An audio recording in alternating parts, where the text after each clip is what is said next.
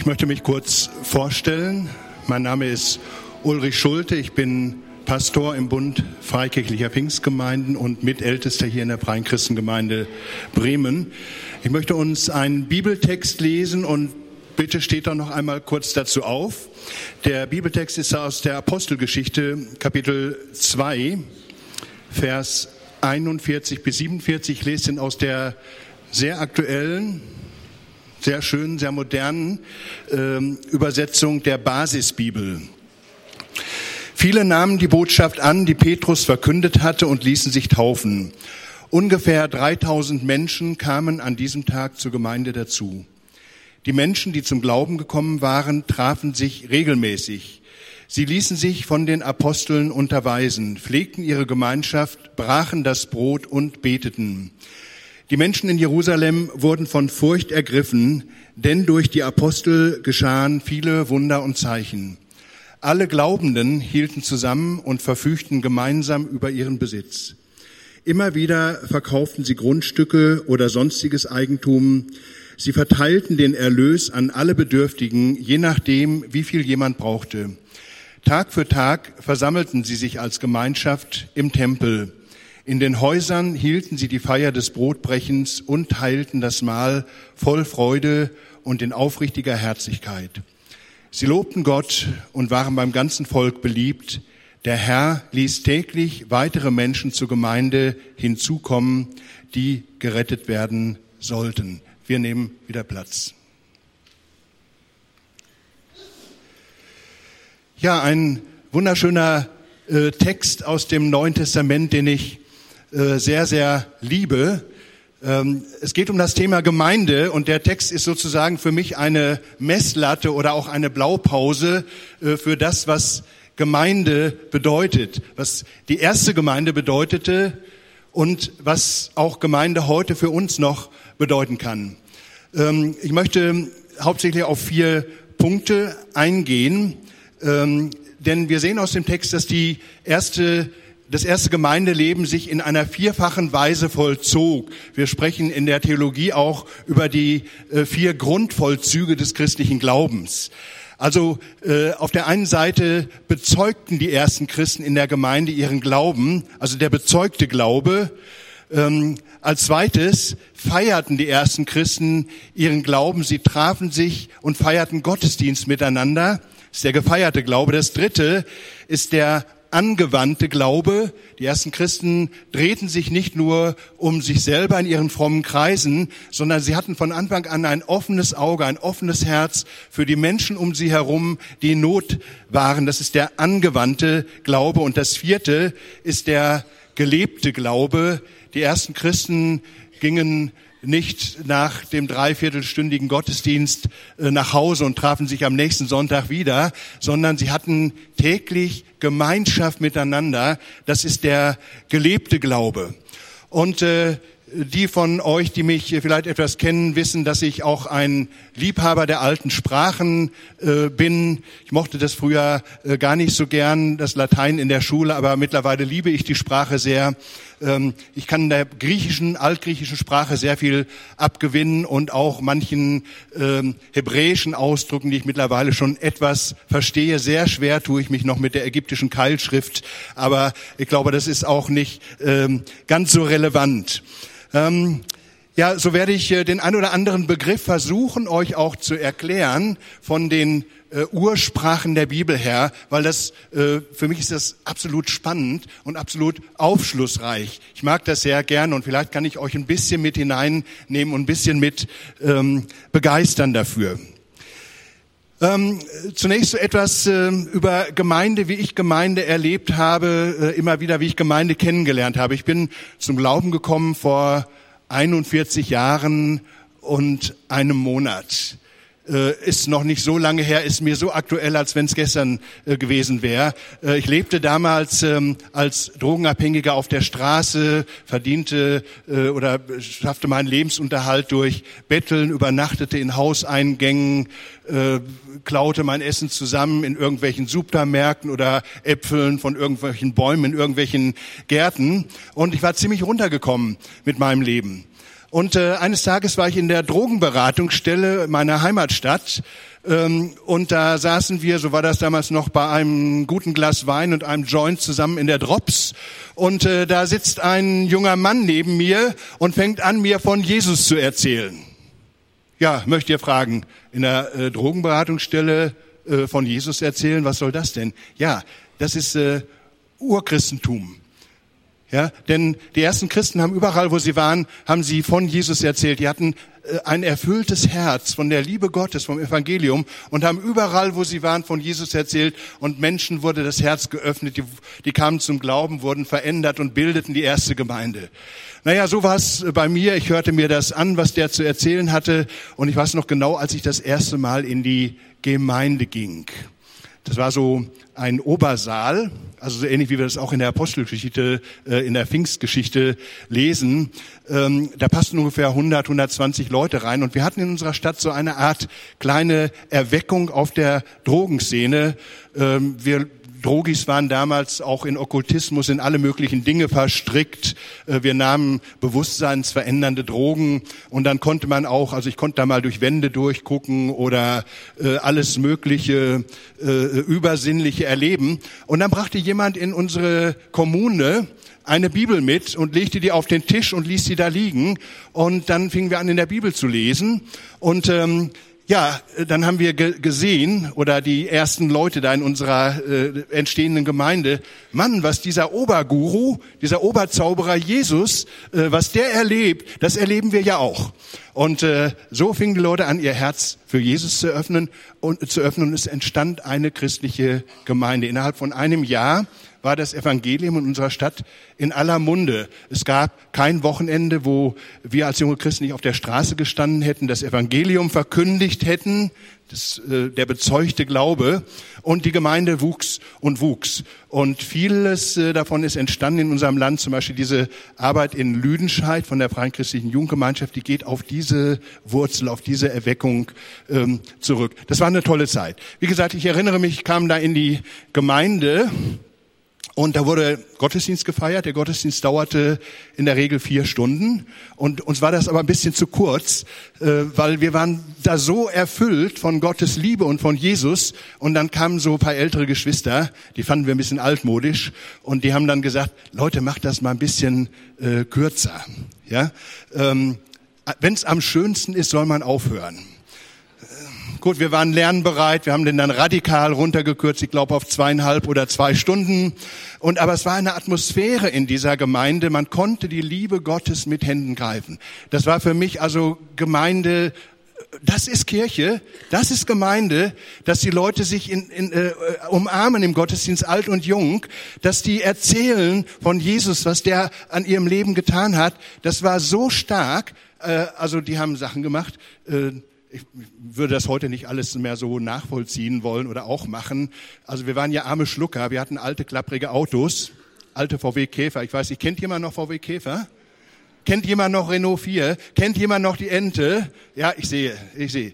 Und äh, wir hatten da meistens zu wenig Geld, haben wir heute auch schon von Edu gehört.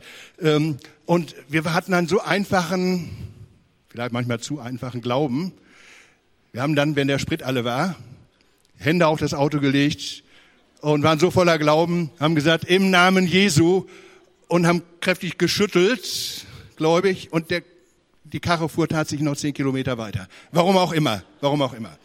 Ja, also es wurde für alles gebetet. Wir haben einen lebendigen, wunderbaren Glauben gehabt und, und die Leute sahen aus in der ersten Gemeinde.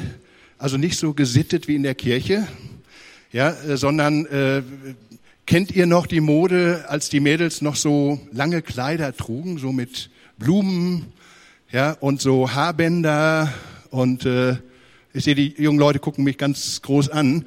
Ähm, also diese, diese erweckte christliche Gemeinde, ich habe gesagt, Mann, das sind ja Leute wie ich, das sind ja Hippies, aber die sind ganz anders. Ja, und die haben, die haben eine Liebe im Herzen und die sind drauf, meine Güte, Gemeinde. Unser Lieblingsbuch, wir hatten zwei Lieblingsbücher in der Bibel. Das eine war das Johannesevangelium und das andere war die Apostelgeschichte. Ja, meinetwegen hätte die Bibel nur aus diesen beiden Büchern bestehen müssen.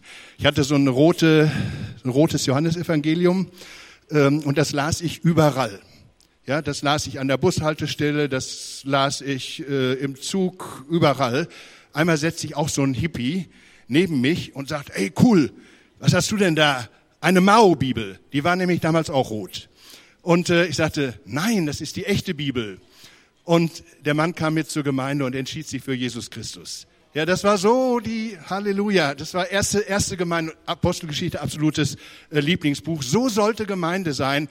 So wollten wir Gemeinde haben. Das Wort wurde weitergesagt, anderen Menschen wurde geholfen. Man hatte Gemeinschaft miteinander.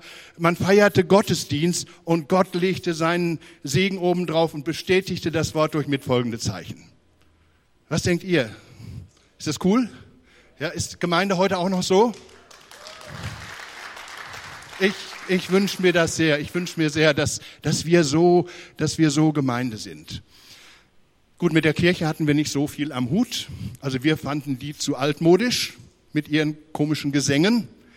Und ihr versteht, das sage ich heute als jemand, der sehr oft in der evangelischen Kirche predigt und ich liebe die Liturgie und ich liebe die Kirchenorgel, ich liebe vieles davon.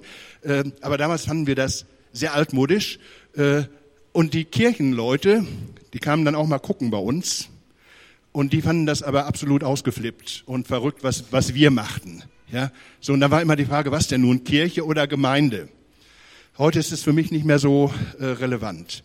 Ähm, ich möchte euch mal so ein bisschen auf die Spur so von diesen beiden Worten für Kirche und Gemeinde führen. Das, das Wort, das in der Bibel, wo wir unser Wort Kirche her ableiten, das nennt sich Kyriake. Könnt ihr nachvollziehen? Kyriake, Kerk im Holländischen, Church im Englischen, ähm, äh, Kirche im Deutschen, also weltweit, hat sich dieses Wort äh, für die Gemeinschaft der Christen durchgesetzt. Aber dieses Wort Kyriake, das heißt dem Herrn gehörend, äh, das gibt's eigentlich nur an zwei Stellen oder mit zwei Beispielen im Neuen Testament der Bibel. Einmal in Bezug ähm, auf den Sonntag, da sagt Paulus, das ist der Tag des Herrn. Kyriake, der gehört dem Herrn und einmal in Bezug auf das Abendmahl. Das ist das Mahl des Herrn. Da steht auch Kyriake. Und die ersten Christen haben dann im dritten Jahrhundert äh, diesen, diesen schönen Begriff Kyriake, dem Herrn gehörig, auf die Gemeinschaft der Christen äh, übernommen und haben gesagt, so dieses tolle Haus, was wir bauen, das gehört dem Herrn. Die Leute, die sich da versammeln, die gehören dem Herrn. Die ganze weltweite Gemeinschaft der Christen, die Kirche, die gehört dem Herrn.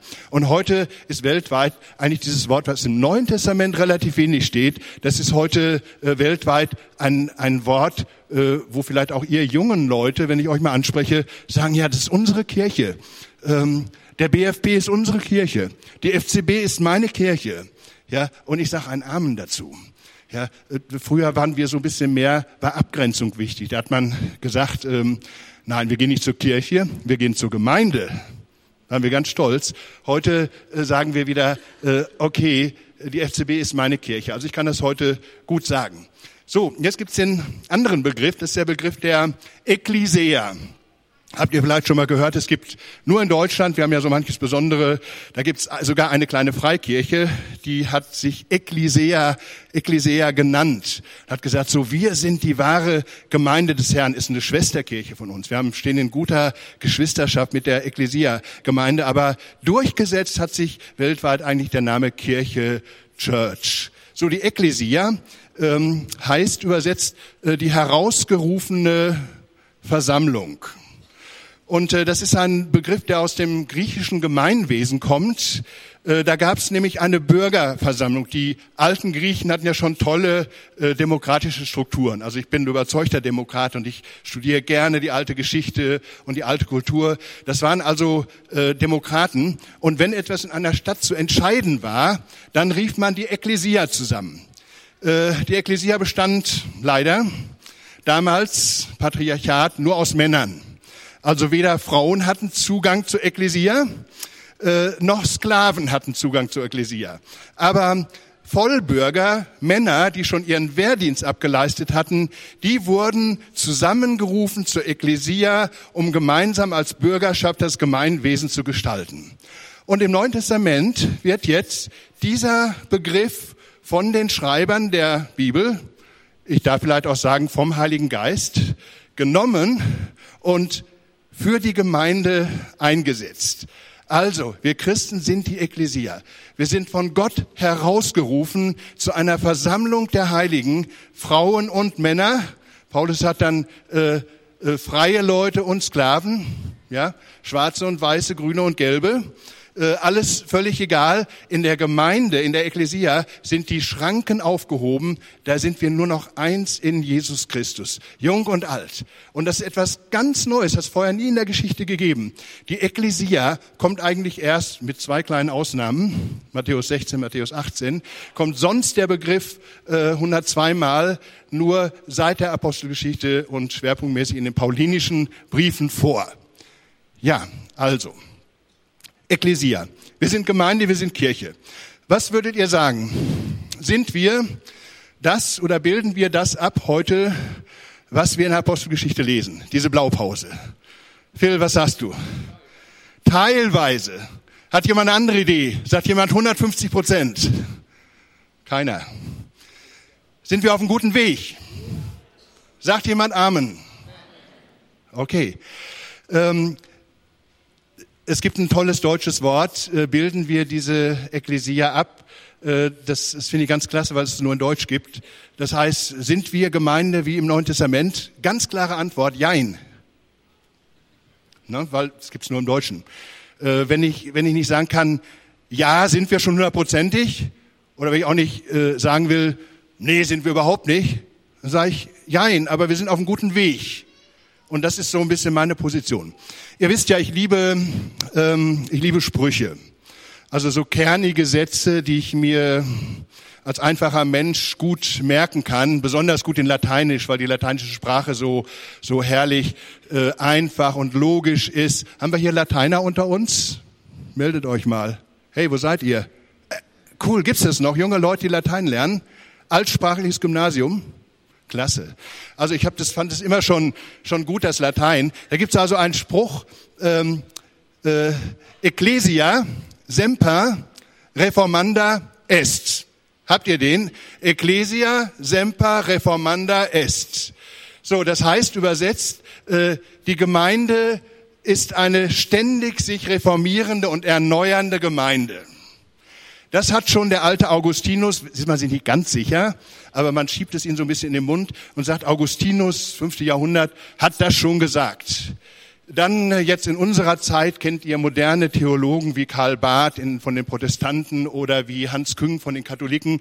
Die haben diesen Begriff auch aufgenommen. Aber ganz stark in der Reformation äh, besonders im Calvinismus haben wir immer wieder diesen Begriff, Reformation ist nicht nur 1500 so und so viel passiert, sondern Reformation, Erneuerung der Kirche muss ein ständiger, sich immer wiederholender, erneuernder Vorgang sein. Ecclesia semper reformanda est. Ist das ein guter Satz? Amen. Ja, die Gemeinde erneuert sich immer wieder. Äh, die Reformation speist sich eigentlich aus zwei Dingen. Reformation geht vom Wortbegriff immer zu den Quellen zurück, Reformare. Und die Reformation will auch immer gucken, wie kann ich das Ursprüngliche in unsere Zeit heute übersetzen und transportieren. Also, in, auf zu den Quellen zurückzugehen. Wenn, wenn wir als Christen, als Gemeinde zu den Quellen gehen, was kommt dabei raus? Da kommt der Heilige Geist raus. Da kommen die Schriften des Alten und Neuen Testamentes raus. Da kommt Jesus raus. Da kommen Zeichen und Wunder raus. Da redet man in der ganzen Stadt von Gott und von Jesus. Das kommt raus, wenn wir Reformation machen und sagen, Herr, wir möchten zu den Ursprüngen, wir möchten zu den Quellen zurück. Ecclesia semper reformanda. Ich will da wieder hin. Was steht in der Apostelgeschichte? Wie können wir das heute leben? So, aber wie können wir es übertragen? Äh, indem wir Gottesdienste in dem Stil feiern, wie vor 500 Jahren? Ich sage euch, ich mache das gerne. Ja, ich bin also ich bin ein guter Protestant. Ja, ich liebe die Kirchenorgel, ich liebe die Kirchenfenster, äh, das geistliche Mosaik, äh, wenn die Sonne rein und Sonnenstrahlen reinfallen und die Salbung kommt über mich. Ähm, ich liebe das Kyrie eleison. Kyrie eleison. Könnten wir ruhig mal singen, ne? habe ich überhaupt kein Problem. Ich liebe das. Aber Leute, es geht nicht darum, was ich gut finde, Es geht nicht darum, was ich, wo ich sage, oh, da habe ich so ein tolles Feeling bei, wenn ich das Kyrieleison singe. Es geht darum, bin ich mir sehr sicher, korrigiert mich, wenn ich falsch liege, äh, es geht für mich darum, so, wo ist heute die Salbung Gottes? Wo ist heute 2016 die Gegenwart des Herrn? Wo ist, um es mit dem Alten Testament zu sagen, wo ist die Wolke des Herrn, nach der ich mich richten kann? Da ist Gott, da möchte ich hin. So, und dann ist dieses, was ich gerne mag, es steht nicht an erster Stelle, sondern äh, das, was, wo ich sehe, da kommen Menschen, da werden deutschlandweit, europaweit, weltweit werden Menschen angezogen, wird Kirche gebaut, kommen Menschen zu Jesus Christus, auch wenn die Formen ganz anders sind. Und das ist heute nicht so ganz einfach. Ihr wisst von der Schule, vom Studium, dass in den letzten zwei bis 300 Jahren hat sich äh, die Welt dermaßen schnell und dramatisch verändert, wie in den ganzen Jahrhunderten davor zusammen nicht. Ja, das heißt, die, die Spirale dreht sich immer schneller und das ist nicht einfach. Also für mich als älter werdenden Menschen, ich habe manchmal das Gefühl, ich komme da gar nicht mit. Ne? Äh, ich habe mir da gerade ein neues Tablet gekauft vor fünf Jahren und ja, mein Sohn lacht auch. Ja, ich sag, meine Güte, das ist doch gerade mal richtig gut eingelaufen. Kannst du, ist viel zu langsam.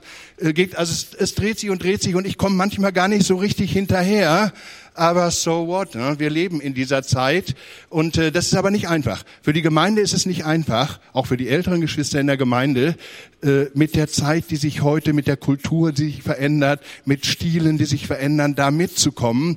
Und dann entsteht manchmal eine Abwehrhaltung. Ja, das, das kann nicht von Gott sein. Das war früher alles ganz anders, aber es nützt nichts. Es nützt nichts. Ja, die Frage muss doch für mich sein, äh, wo ist der Herr heute?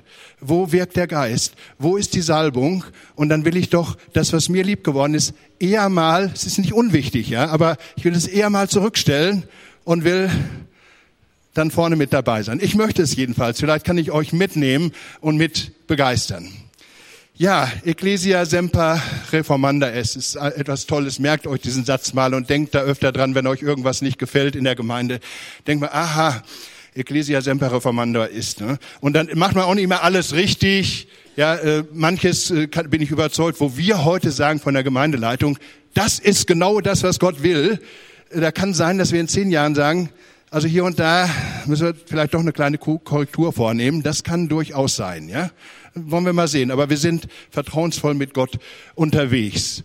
Oh, sieben Minuten habe ich noch. Dann will ich die letzten ähm, äh, vier Punkte abhandeln.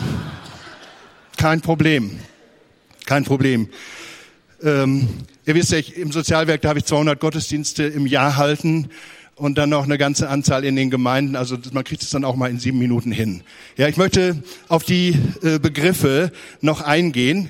Der der bezeugte Glaube in der Apostelgeschichte. Martyria äh, nennen wir das auch äh, von der, von der äh, äh theologischen äh, Form her. Der bezeugte Glaube, die Martyria. Also Christen haben ihren Glauben bezeugt. Das ist, siehst du an der ersten Gemeinde in der Apostelgeschichte. Durchgängig durch das ganze weitere Neue Testament. Äh, sie haben von Jesus geredet und zwar nicht äh, von irgendjemandem, der da äh, Humanist ist oder sonst was, sondern von Jesus gekreuzigt und auferstanden. Das war die Botschaft. Und das zieht sich durch, durch das ganze Neue Testament und das baut die Kirche, dieser bezeugte Glaube. Kirche ist nicht so in sich, sondern geht nach draußen und bezeugt den Glauben. Wenn euch das anspricht, hier vorne sitzt der Phil. Phil, steh doch mal auf. Kennt ihr den? Ja, Phil ist bei uns in der Gemeinde unter anderem auch für Evangelisation zuständig und ich weiß, äh, Ralf und viele andere haben das auch auf dem Herzen und sprecht die Brüder und Schwestern an, macht selber was, bezeugt den Glauben, wo Gott euch auch hingestellt hat. Und so wird Gemeinde gebaut, indem wir Jesus Christus bezeugen als gekreuzigt und als Auferstandene. Der bezeugte Glaube, Martyria, äh, wissen wir, warum heißt, warum heißt denn der Märtyrer Märtyrer? Ja, der heißt nur deswegen so, weil die ersten Christen bereit waren, Jesus zu bezeugen in guten und in schlechten Tagen. Ob die Leute sagten, oh, das ist ja toll, wir wollen auch Christen werden, oder ob die Leute ihnen widerstanden und sie so vielleicht sogar dafür sterben mussten, Märtyrer wurden. Daher kommt der Begriff, ein Zeuge zu sein. Das zweite ist die Liturgia, der gefeierte Glaube. Gottesdienst. Was gehört zu einem Gottesdienst dazu? Wer sagt mal was? Was gehört dazu? Lobpreis. Steht es in der Bibel Lobpreis? Amen. In dem Psalm habe ich schon mal gelesen und an vielen anderen Stellen auch. Was gehört noch dazu? Die Predigt, ne, das Wort Gottes. Sie blieben beständig in der Lehre der Apostel. Ja, ganz damals das Alte Testament. Das war die Bibel der ersten Christen. Wir haben die immer in der Versammlung gelesen. Was gehört noch dazu zum Gottesdienst? Moderation. Ah. Jetzt sage ich mal ganz pfingstlich und fromm. Der Moderator der Urgemeinde war der Heilige Geist. Ja. Oh. Aber Edu, du machst es trotzdem sehr gut. Ja. Also. Ähm, aber äh, wir können sehen aus den Schriften des Neuen Testamentes, was gehört zum Gottesdienst dazu. Ganz wichtig, das Brotbrechen, das Abendmahl, äh, das gemeinsame Gebet, die Fürbitte, das Wort Gottes, das Bekenntnis unseres Glaubens, all diese Dinge gehörten nach der Apostelgeschichte dazu zum Leben der ersten Gemeinde. Und wenn wir das auch heute in einer anderen Form tun als damals, so sind das doch die Sachen, die wir im Gottesdienst sehen möchten und die Gott Ehre bereiten und denen wir auch heute nachstreben. Also der gefeierte Glaube. Und ich bin ja ein Fan vom ersten Gottesdienst auch. Und ich erlebe im ersten Gottesdienst immer eine wunderbare Salbung heute Morgen. Eine Ruhe, äh, ein Berührtsein vom Heiligen Geist. Ich denke, manchmal fehlt noch so ein Funke. Ja, so jetzt durchbringen, durchbrechen, in alle gemeinsam die Stimme erheben, Gott in neuen Zungen loben, mit dem Geist getauft werden. Das haben wir bald im ersten Gottesdienst. Amen. Und ich liebe auch den zweiten Gottesdienst. Ja, mir ist ja manchmal bisschen mit meinen Operationsnarben am Bauch, das dröhnt dann immer so richtig da rein. Aber so what? So what? Wenn ich sehe, äh, Zeugnisse hören wir im Ältestenkreis, im zweiten Gottesdienst, da geht auch was ab, ja? Da bekehren sich Menschen, da werden Menschen mit dem Geist getauft, da empfangen Menschen Gaben von Gott. Also, erster und zweiter Gottesdienst. Es gibt eine gute Kombination zusammen. Also Liturgia, äh, der gefeierte Glaube. Ähm, dann haben wir drittens die Diakonia. Das ist der angewandte Glaube. Da möchte ich ein bisschen mit euch stehen bleiben. Ihr wisst ja als Lateiner und Griechen, Diakonia, Dia ist durch. Ja, vom Dia, da scheint was durch. Dia und Konia kommt von Staub her. Also Diakonia heißt durch den Staub. Warum denn das? Ähm, damals machten die Sklaven fast alle Arbeiten, die zu tun waren, und die mussten bei ihrer Arbeit buchstäblich durch den Staub, die wirbelten Staub aus, auf, und daher äh, kommt dieser Begriff Diakonia. Und dieser Begriff Diakonia, Dienst, der wird im Neuen Testament dann auch eben übernommen und verwandt für das, was die ersten Christen an Nächstenliebe praktizieren und üben. Was denkt ihr? Ist dieser Dienst der Barmherzigkeit, ist das was ganz äh, Neues in der Weltgeschichte durch die Christen? Habt ihr eine Idee? Naja, ist jetzt so aus, aus der Hüfte bisschen schwierig. Also wenn wir, wenn wir Ägyptologie ein bisschen reingucken, ja, dann sehen wir 1500 vor Christus. Wisst ihr sicherlich, gab es eine Inschrift, die hat man ausgegraben, ähm, und da standen äh, sieben Sachen drauf bei den alten Ägyptern, was die getan haben, um dem Nächsten zu dienen. Und das ist fast genau das Gleiche, was in Matthäus 25 steht. Ja, kann man mal so ein bisschen drüber nachdenken. Nur bei den Ägyptern, äh, da stand dann noch, ähm, dass man als Barmherzigkeit ähm, Schiffbrüchige retten soll und dass man Leuten, die kein eigenes Schiff haben, ein Schiff zur Verfügung stellen soll. Warum das? Am Nil brauchte man, um da äh, den Reis zu ernten und so weiter, brauchte man Schiffe. Und die alten Ägypter sagten, wenn da einer kein Schiff mehr hat, dann stell ihnen ein Schiff zur Verfügung, sonst muss der arme Kerl verhungern. Ja, also so gibt es das schon im, äh, in Ägypten, äh, bei den Römern und Griechen etwas weniger. Ähm, da äh, gibt es nur im Ansatz so bisschen, ja, gibt ein Almosen. Das äh, Wort Almosen äh, kommt daher, das war Bezeichnung für das Kleingeld. Ja? Also was du übrig hast, Pfennige oder Cent sagt man ja heute, das gibst du als Almosen, was du selber nicht mehr brauchst. Das hatten die Römer und die Griechen schon, aber die hatten keine Barmherzigkeit, denn der Behinderte, der Kranke, äh, der galt äh, nicht als jemand, den man unterstützen musste. Ähm, okay, der Diakonia, der angewandte Glaube. Es gab es also bei den Ägyptern ein bisschen, Römern und Griechen kaum, aber bei den Christen. Denn hier erleben wir im Judentum, im Christentum, es gibt einen persönlichen, lebendigen, liebenden Gott im Himmel. Und dem liegen wir Menschen unwahrscheinlich am Herzen.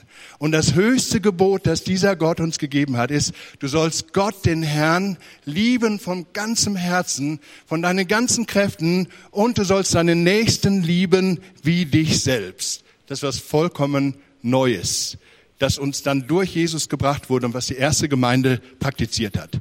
Wir sehen das ja, die haben sich gekümmert um Leute, die in Not waren. Ähm, was war das erste Amt neben dem Apostelamt, was wir in der Bibel im Neuen Testament kennenlernen? Das ist das Diakonenamt. Ja, noch vor von Ältesten in den Schriften äh, die Rede ist. Also Diakonia in der Geschichte sehen wir, also alles, was wir heute an Sozialstaat in der westlichen Welt zum großen Teil haben, ist ohne äh, diese Diakonia überhaupt nicht vorstellbar. Nimm heute die kirchlichen Dienste aus der Welt raus und was hast du dann? Ne?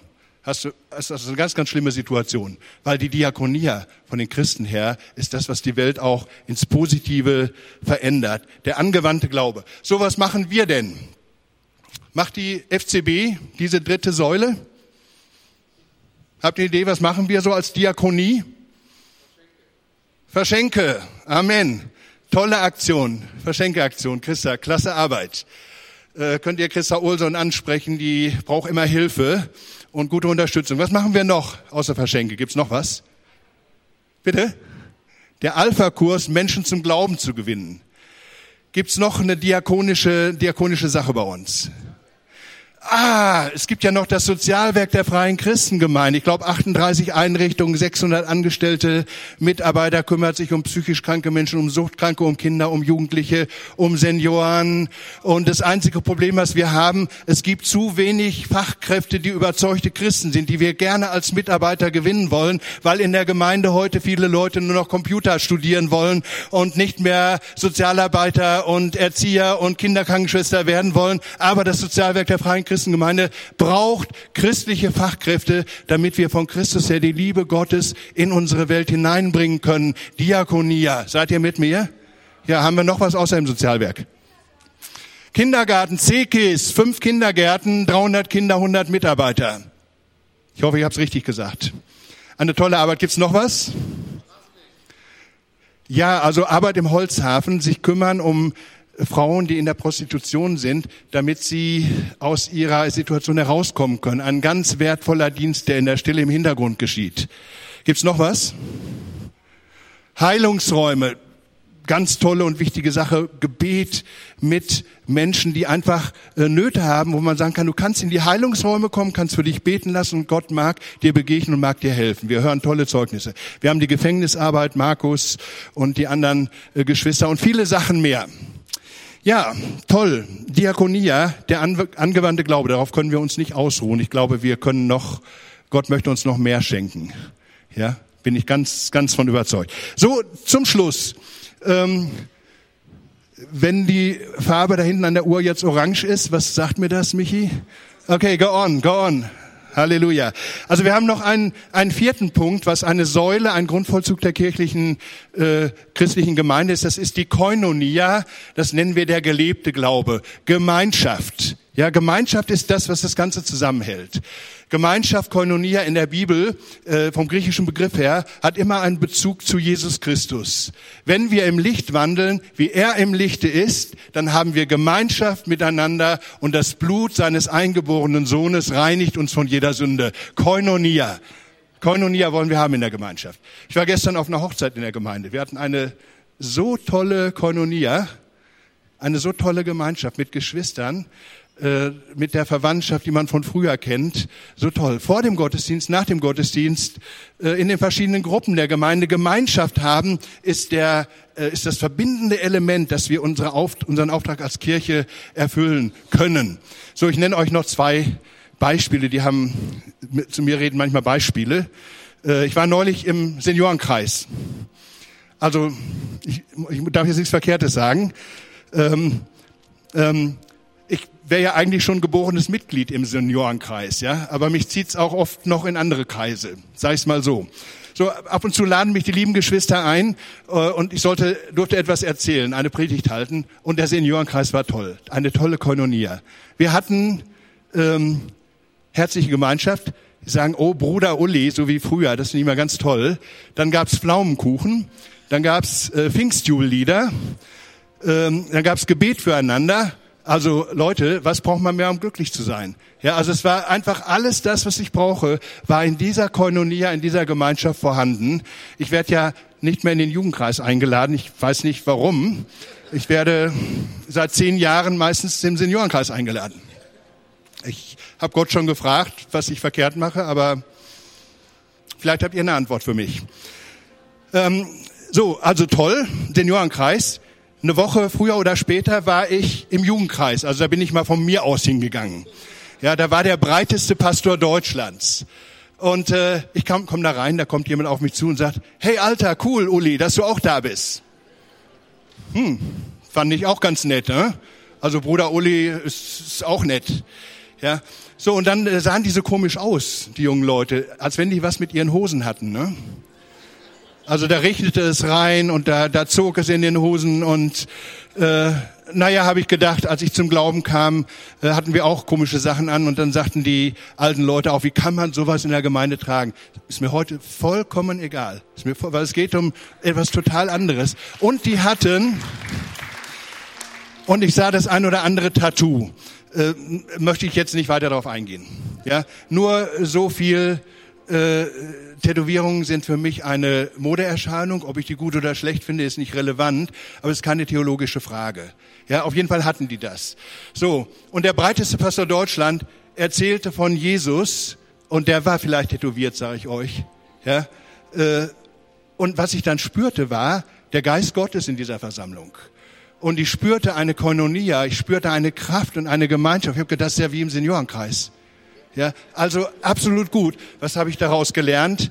Äh, es kommt nicht auf die äußerlichen Dinge an, Pflaumenkuchen, Pfingstjubel, äh, dies oder das. Äh, hey Uli, cool, Alter, dass du da bist. Kommt alles nicht drauf an, sondern dass, dass die Salbung Gottes da ist, dass der Heilige Geist Gottes da ist und dass Gott seine Gemeinde baut.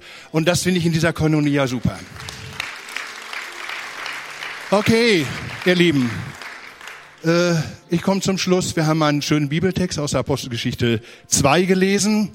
Äh, wir haben uns ein bisschen über die äh, Begriffe Ekklesia und Kyriake ausgetauscht.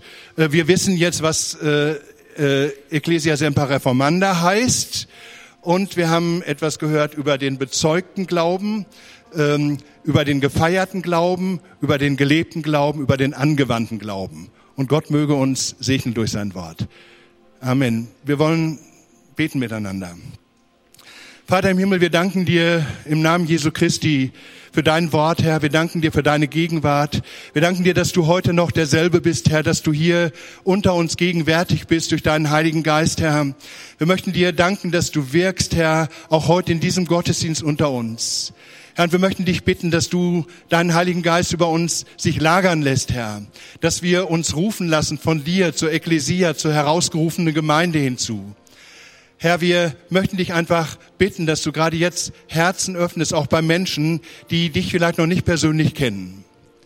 Und wir wollen so einen Moment still werden, im Gebet bleiben und ich möchte uns einfach so die Frage stellen, vielleicht ist jemand heute hier in diesem Gottesdienst, der zum ersten Mal hier ist oder schon ein paar Mal hier war und so heute durch das Wort Gottes erkannt hat, ja, ich möchte mich von Jesus rufen lassen in seine Nachfolge. Ich möchte zur Gemeinschaft der Heiligen, zu seiner Gemeinde hinzukommen. Bewegt das einen Moment in deinem Herzen. Und ja, gib vielleicht Gott auf diese Frage eine Antwort. Du könntest das deutlich machen, wenn du dich hinzulassen, rufen lassen willst, dass du deine Hand einen Moment hebst, dass ich einfach für dich beten kann. Ist jemand da, der sagt, ja, ich möchte zu Jesus dazukommen, ich möchte zur Gemeinde dazugehören, zu dieser neuen Gesellschaft, die Gott stiftet und die Gott schafft. Dann kannst du das durch ein Handzeichen kurz deutlich machen. Ist da jemand, der sich heute für Jesus, für die Nachfolge, Dankeschön, für die Nachfolge entscheiden möchte, dann macht das doch kurz deutlich. Danke, Jesus, dass du hier bist, dass du wirkst durch deinen guten Heiligen Geist, Herr. Danke, Jesus. Und äh, wir haben jetzt gleich Gebetshelfer hier an den Seiten, Menschen, die äh, erfahren und geschult sind, die dir helfen können, wenn du ein Gebetsanliegen hast, wenn du dich für Jesus entscheiden möchtest, dann kannst du einfach nach vorne kommen. Rechts und links stehen dann Mitglieder unserer Gemeinde und du kannst für dich beten lassen. Ja, dafür ist jetzt so die Gelegenheit da und wir wollen jetzt noch einen Moment in den Lobpreis gehen.